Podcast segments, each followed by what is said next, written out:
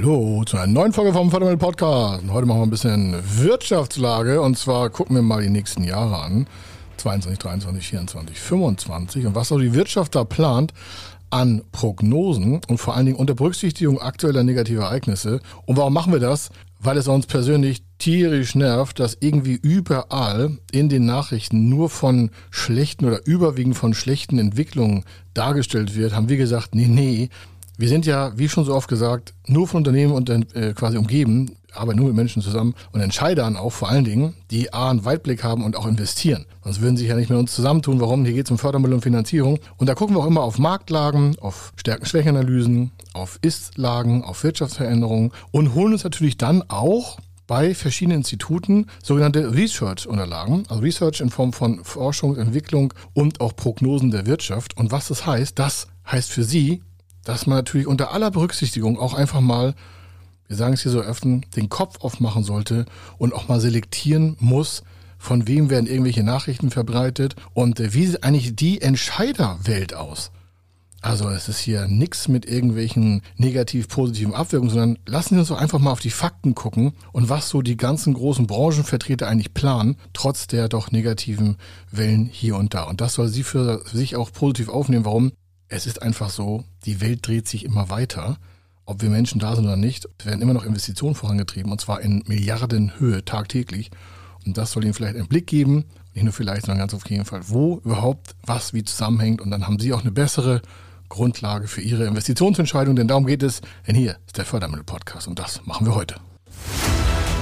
Er ist Mr. Fördermittel, Buchautor, Vortragsredner, Moderator seiner eigenen Fernsehsendung zum Thema Fördermittel und Geschäftsführer der Feder Consulting. Mit seinem Team berät er kleine, mittlere und große Unternehmen rund um die Themen Fördermittel, Fördergelder und Zuschüsse. In diesem Podcast bekommen Sie wertvolle und entscheidende Informationen, wenn es um die Themen Investitionen, Innovationen und Wachstum in Unternehmen geht. Über 25 Jahre Erfahrung, mehrfache Auszeichnungen als Fördermittelexperte, mehrere Milliarden Euro betreutes Investitionsvolumen und über 11.000 Unternehmensprojekte. Davon können Sie jetzt profitieren. Hier ist der Fördermittel-Podcast mit Kai Schimmelfeder. Oh, und ich steige einfach mal direkt ein, warum wir sehen ja in vielen Anträgen, die wir schreiben, Finanzierungsgestaltung, die wir für unsere Kunden machen, aus allen Branchen hinweg, und also nicht über alle Branchen hinweg, dass diese Unternehmen mit Wachstum planen. Und dann müssen wir natürlich den Förderstellen und auch Förderbanken und, und, Banken überhaupt und überhaupt auch Investoren und überhaupt da, wo das Geld eigentlich sitzt, also wo es abgerufen werden soll, wie gesagt, Förderstellen, Hausbanken, Förderbanken, Beteiligungsgesellschaften aus der Förderung oder Zuschussstellen für Innovationen oder beim Unternehmen, also e-, egal was, wo Geld quasi von A nach B wechselt, da will ja immer die andere Seite, die das Geld gibt, wissen, wo fährt der Zug eigentlich lang. Und Sie können schon daran merken, dass wir das eher neutral betrachten, dass ich mal ein paar Branchen mitgebracht habe. Wirklich, das, ist, das sind drei, vier Stück. Dann habe ich noch ein bisschen was von der Bundesbank gleich mal für Sie erhellendes. Das können Sie auch öffentlich einsehen. Da sind also keine Geheimnisse. Und auch das Institut der deutschen Wirtschaft hat da einfach mal wirklich nutzbare Unterlagen, die wir ja auch verwenden. Und jetzt aufgepasst, die von den Förderstellen auch anerkannt werden. Und von den Banken. Warum? Die gleichen das mit ihren Prognoseparametern ja ab. Und wenn wir da was Falsches schreiben würden, würden ja unsere Konzepte nicht anerkannt werden. Da wir aber steigende Volumen fahren, merken Sie schon, aha, die Wirtschaftslage ist nicht überall negativ zu sehen, sonst würde ja kein Geld fließen. Denn diese ganzen Institute nehmen ja nicht einfach unsere Daten und sagen, ja, was die da schreiben, wird schon richtig sein. Die prüfen das ja auch. Deswegen müssen wir immer vorher wissen, wo wollen sie hin, was wollen Sie machen und mit welcher positiven Attitude gehen Sie da auch rein. Und deswegen arbeiten wir nur mit Unternehmen, die auch nach vorne wachsen wollen. Und da habe ich Ihnen mal ein paar Sachen mitgebracht. Erstens, wir haben mal geguckt, nur, also wir leiten ja verschiedene Bereiche ab, deswegen nicht jetzt verwundert sein. Erstes Beispiel, Güterbeförderung in der Luftfracht, kein touristische Beförderung, keine Personenbeförderung, sondern es ist die reine Güterbeförderung und was es da kostet und was die quasi Branchen also die Beförderungsbranche für Güterverkehr in der Luft, plant ja, um sich selber zu prüfen, müssen wir mehr Flugzeuge haben. Also die planen ja ihre Investition. Und um ihre Investition zu planen, müssen die ja Märkte erkennen. Und die haben in Corona in schlechtester Zeit plus Ukraine-Krieg eine Prognose abgegeben für die nächsten Jahre. Ich sage immer nur das Jahr 2025. Das sind alleine nur für Güterbeförderung in der Luft 645 Millionen. Das ist natürlich nicht wenig.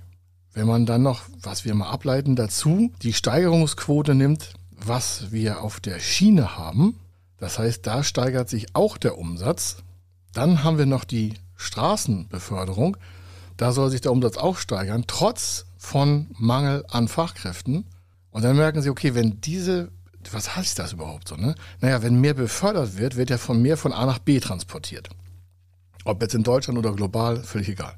Wenn jetzt auch noch die Wachstumsrate auf der Schiene steigt und die Wachstumsrate auf der Straße steigt, dann wird ja grundsätzlich mehr befördert. Dann fragt man sich, hm, was wird da mehr befördert? Sind das jetzt Billigartikel und die haben nur mehr Volumen? Oder wird auch wirklich mehr Wert transportiert? Und da gibt es einfach weitere ableitende Positionen und die kann man mal zusammenfassen, aus anderen Branchen auch nehmen. Der Wert steigt. Also es wird mehr Ware in mehr Wert transportiert. Da fragen sich einige, ja, was hat das mit Inflation und was ist mit, mit der Rezession und alle wollen ja sparen, hört man ja überall und so. Das macht aber zum Beispiel im Güterbeförderungsbereich trotz der aktuellen Lagen und der weiter geplanten auch Steigerung an Preisen keinen Abriss. Für Sie zum ersten Mal auch was zum Nachdenken, okay, auf der einen Seite gibt es Nachrichten, die jeden Tag irgendwie neues Feuer anzünden. Und anstatt mal positive Lösungen vorzuhalten, und ich meine nicht irgendwie Strom zu sparen, das kann man auch alles machen, aber wenn wir mal die Wirtschaftslage gucken, wir reden ja auch von Sicherung von Arbeitsplätzen, wir reden von Chancen, die im Arbeitsmarkt stehen. Wir reden von Chancen für Unternehmen. Leiten wir erstmal aus diesem Thema der Güterbeförderung ab, okay, es wird ein Großteil der Bevölkerung trotzdem weiter konsumieren. Und zwar die 645 Millionen hier, nur macht Luft, sind die gleichen wie vor Corona, ein bisschen sogar gesteigert. Jetzt könnten einige sagen, ja klar, die holen das aus Corona nach. Nee, ist nicht Nachholbedarf weil die Kompensation wurde von Strecke und Schiene schon erledigt. Das heißt, wir reden hier von drei Bereichen. Luft, Schiene und Straße mit steigenden Umsätzen, das heißt mit steigender Begüterungsfracht. Ich glaube, wir können dann schon mal daraus attestieren, dass es nicht zu einer Kaufverweigerung kommt, wenn solche Prognosen einlaufen. Wenn Sie jetzt vielleicht gehört haben, da sind jetzt schon extrem über zwei große Luftgesellschaften, ähm, äh, jetzt gehen wir mal zurück zur Bef Personenbeförderung, insgesamt 40 Überschallflieger geordert worden.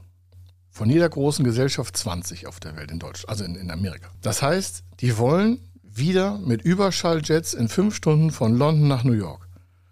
Da werden die Ticketpreise natürlich gigantisch sein. Aber 40 Flugzeuge werden für ein ganz spezielles Klientel gebaut. Auf der anderen Seite geht die Schere wahrscheinlich nach unten, wo man sagt, okay, ähm, es wird vielleicht hier und da ähm, an der Lohnschraube gedreht, also nicht so stark wie an der Inflationsbereicherung, aber trotzdem ist der Gesamtumsatz gestiegen. Also es wird mehr investiert, es wird mehr befördert, es wird mehr verbraucht.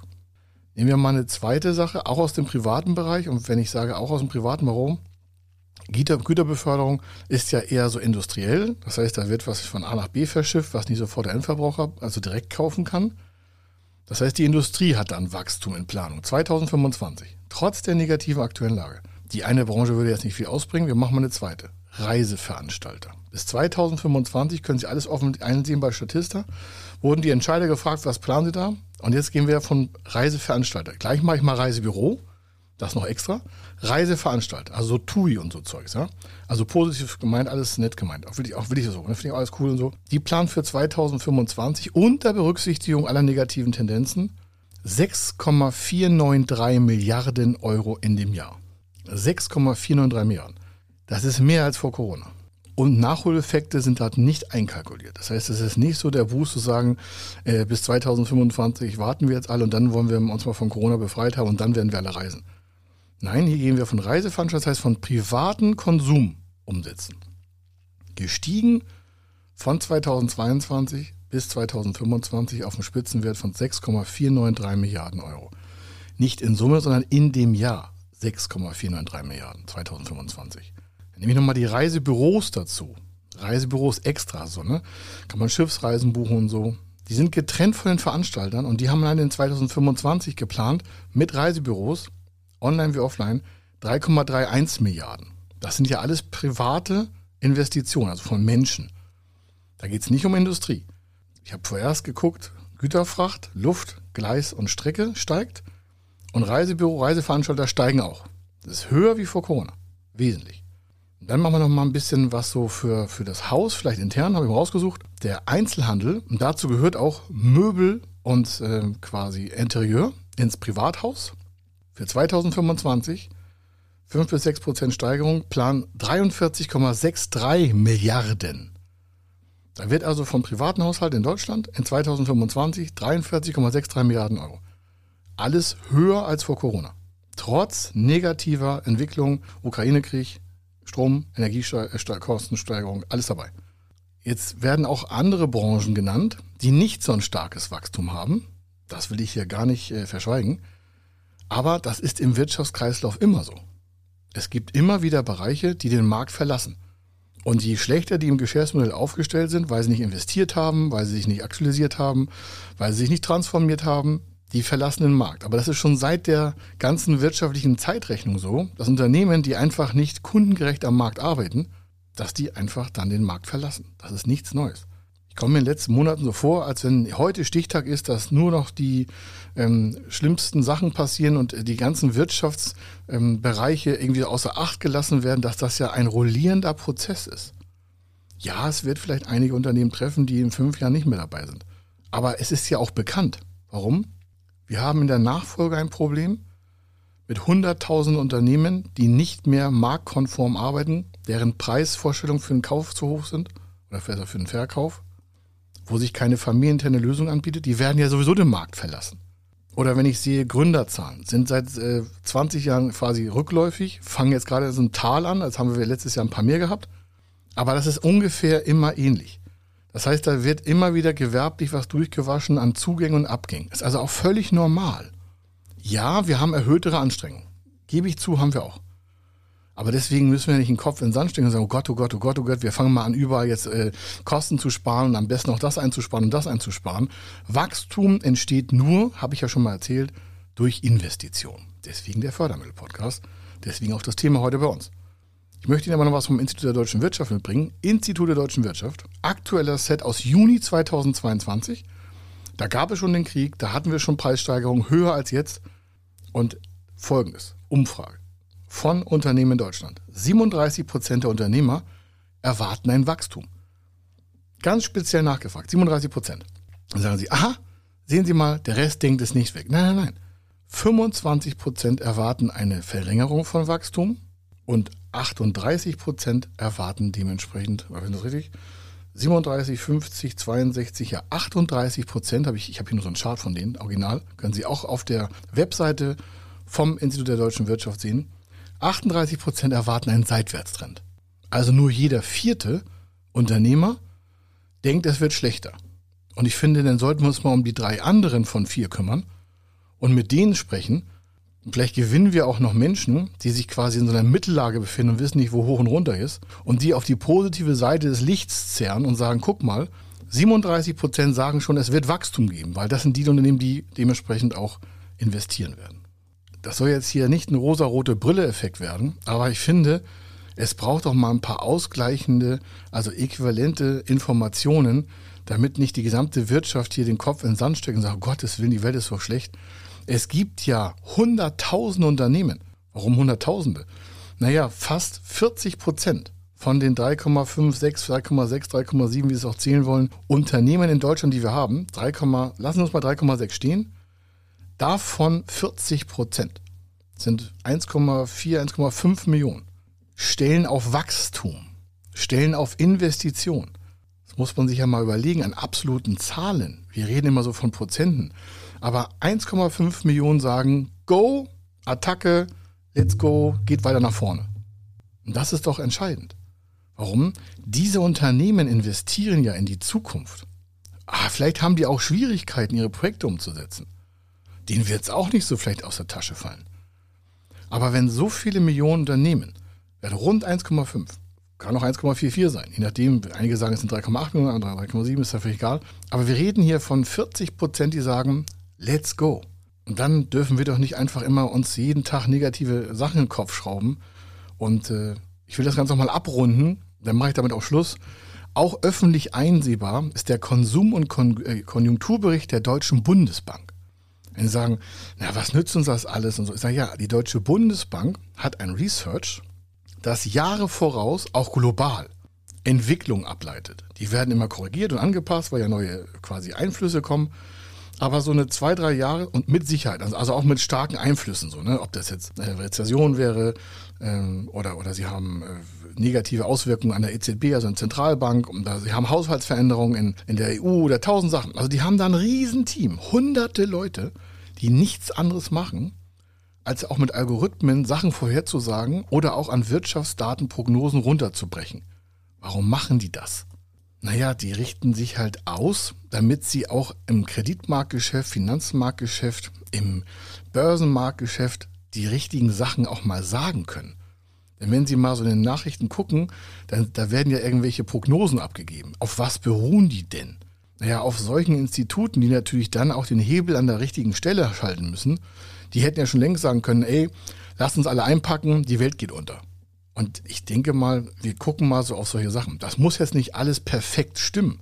Aber wenn Sie sich verschiedenste, auch kritische Berichte angucken, dann zeigen die doch alle nach vorne. Ja, es gibt Preissteigerung und es ist nicht lustig für viele.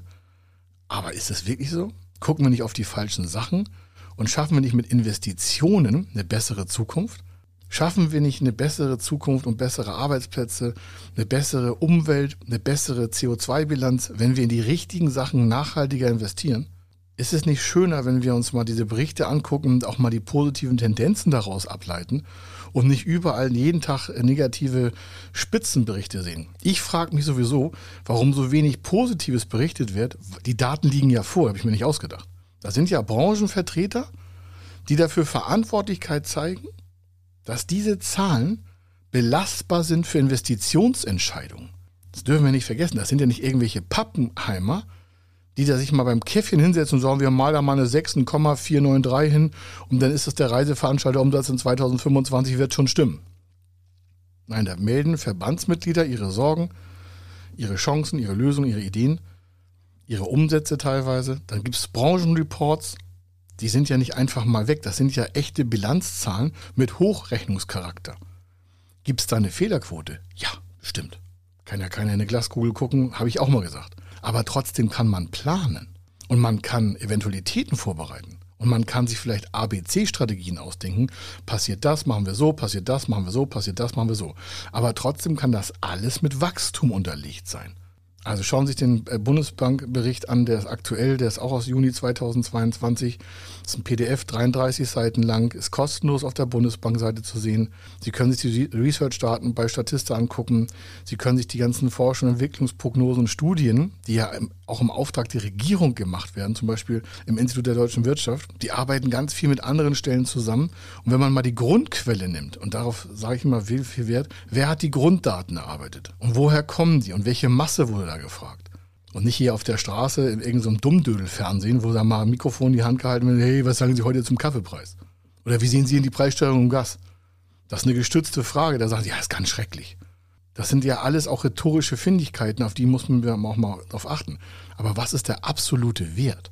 Wir hier bei uns bei Feder Consulting haben ja nur Förderprogramme für Wachstum, Finanzierungsanfragen für Wachstum, Unternehmenskauf energieeffiziente Maschinen einsetzen, gewerbliche Sanierungsbauten, also Zuschuss zur Sanierung von gewerblichen Bauten, Nachfolgeberatung, also wir beraten da den Käufer, das heißt, da wird Unternehmen gekauft. Das sind ja alles Märkte der Zukunft. Da riskiert doch keiner sein Euro, wenn er nicht glaubt, dass alles okay wäre. Mag es schwieriger werden? Ja, gibt immer solche Zeiten. Aber entscheidend ist doch, dass sie sich einfach mal ein, ein Open Mind machen und sagen, Mensch, ich gucke mal einfach, was habe ich für Chancen in meinem Unternehmen? Was kostet das?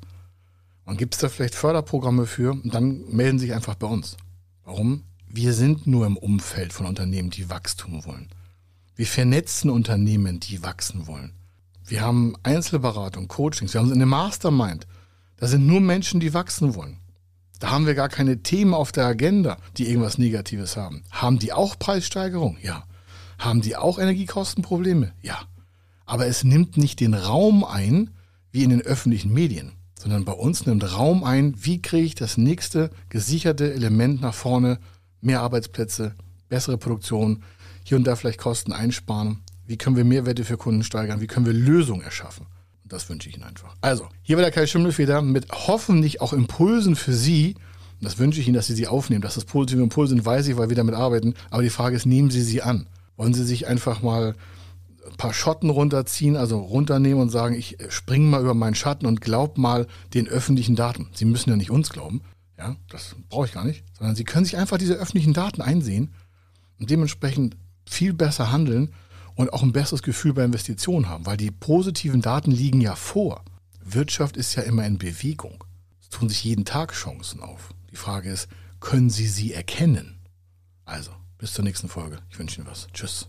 Wenn Sie wissen wollen, ob Ihre geplanten Investitionen förderfähig sind und wie Sie zu den richtigen Förderprogrammen kommen, dann gehen Sie auf die Website www.fördermittel-testen.de. Dort können Sie Ihre Projektdaten an das Team von Feder Consulting übermitteln und erhalten dann ein Ergebnis zu den möglichen Förderprogrammen gesendet. Viel Erfolg und eine gute Zukunft.